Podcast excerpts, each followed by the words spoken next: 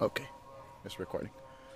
Justin, welcome to the Piso Seis podcast, where we talk about the the COVID nineteen pandemic and how different people have experienced it in different many ways. Justin, you're a traveler. Right now, we're in in Siwa, the oasis in Egypt. We're in Siwa, and that is the background noise is the call to prayer. exactly, exactly. So, so forgive us for the interruption. Exactly, exactly. Good. I love that. Um, well, you already know that we are talking about the pandemic and just like one of the first questions I always ask the people I interview is do you remember the first time that you saw COVID-19 appeared on the TV like the news and stuff do you remember where were you or like that kind of day what did you think about that Uh, not specifically. Mhm. I, I, thought it was going to be like a SARS thing or one of those other super flus that were going to be all noise and scaring people, and nothing happened. Um, Yeah. I didn't think it would affect my life in any way. Okay, another thing that I forgot to mention is Justin, you are 58, Yeah, I'm a 57 year old 57 year old from uh, Australia. Male from Australia, probably pretty conservative, I guess. Yeah, yeah, Sydney, Australia. Sydney, Australia, Yeah. correct. Perfect. We had vastly different experiences in different states. hmm Uh, in Australia, the state governments had control of of how they responded. hmm Um, the federal government had some input, as in paying for the masks. I, Yeah. I, I mean, I could be wrong in some respects, but yeah, the state governments were responsible. Yeah, So everyone had different experiences in different states.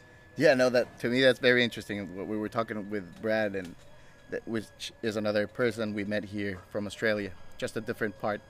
And it was very interesting to me uh, listening to the story that you were telling us that day about, you know, people.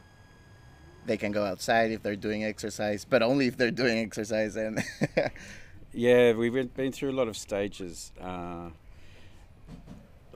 like there was a was a two week quarantine period, and then just if you had contact with somebody, and now it's down to basically have to live with them, and it's a one week period, but you can go to work if you don't have any symptoms. Uh, I'm in hospitality. We were all basically pretty much told we if we're going to come to work, we had to be vaccinated. oh, really? Yeah. What kind of vaccines they did in, in Australia? Uh, AZ, IZ. Oh, uh, AstraZeneca. oh, okay, okay. Um, that was you didn't have to. I think there was also might have been Moderna, but that was for me it was more convenient. Yeah. you got Um, the the shot. I got got the vaccination, and then later on I got the booster of a different flavour. just to add, just I don't know, rightly or wrongly, I thought it might have made a bit, bit more protection. I'm not Yeah. sure now. Did you feel any symptoms after you take uh, the vaccine, or No, I was good. After the vaccinations, I was didn't feel any different whatsoever. oh, that's nice. Um, I, a lot of people, you, you heard about it, uh, that knocked them around for a couple of days. Some of your friends, like, they told you about it. Yeah, yeah. A couple of people had to take days off work. Hmm. Um, and the younger ones, they seemed. I think, I think they were knocked around a bit more actually. Yeah, I've heard that. I've heard that Yeah.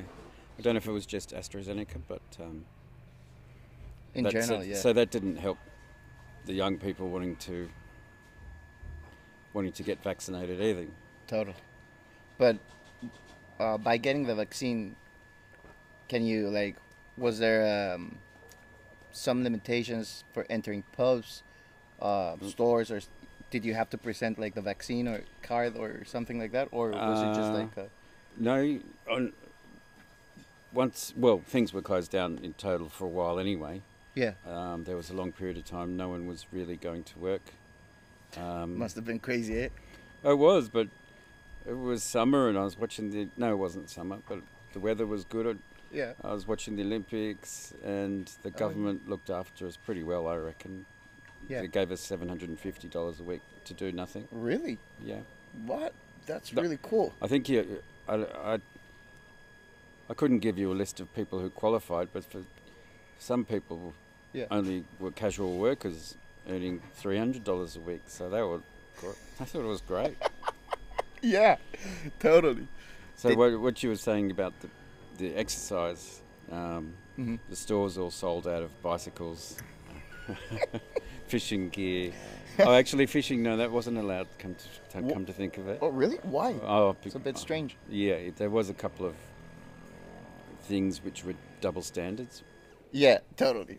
You know, you, so when we were, we were down the, I live near the ocean, Yeah. so we were down the beach, having cups of coffee and talking, and you know, m- yelling actually because we were standing four meters apart from each other. Yeah.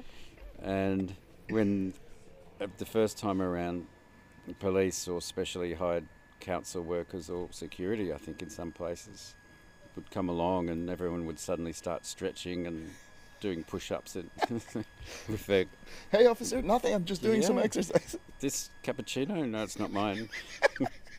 Just coincidence.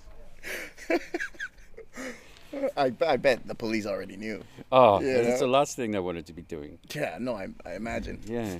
Are, are police friendly in Australia regularly, or Uh, yeah, I think they try to be. I don't. But we never cross paths really. yeah, So, you know, I'm, I don't do any crime. I haven't been a victim of crime. So, Yeah, yeah. So you know, you, I'd rather they're on my side than against me. you know. totally, totally. I'm from Mexico, so police in Mexico is a bit different. And you've traveled to Mexico too, so you you already know what I'm talking about. Yeah. Just for the people from Piso Seis that are listening, just so they can have bigger understanding. Yeah, in Mexico, you not you got the feeling you're not sure if they're with you or or your enemy. It's Yeah, exactly. And what was your opinion, or what is your opinion now that all of two years have passed and that you're right now traveling here and everything? What do you think about COVID and what is your personal opinion on that matter? uh, well, I don't, I'm not as critical as the governments as some people Mhm. are. Maybe I'm a bit too stuck in my ways. I'm not sure, but anyway, um, they had something they'd never seen before and had to react. People, everyone had different opinions. Were suddenly expert virologists, um, and, they had to do something. They could have gone Swedish way and done not much at all. Um, now looking back on it, everyone's in the same basket, whatever situation they did, whether they vaccinated, didn't vaccinate. Mm-hmm. That's true. When when we were allowed to go back into, uh, oh, there were some false starts, like QR codes to to track you basically.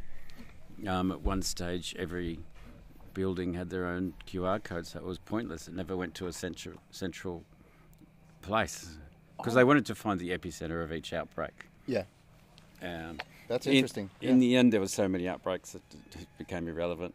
Yeah. Um, certain people could go to work, others couldn't.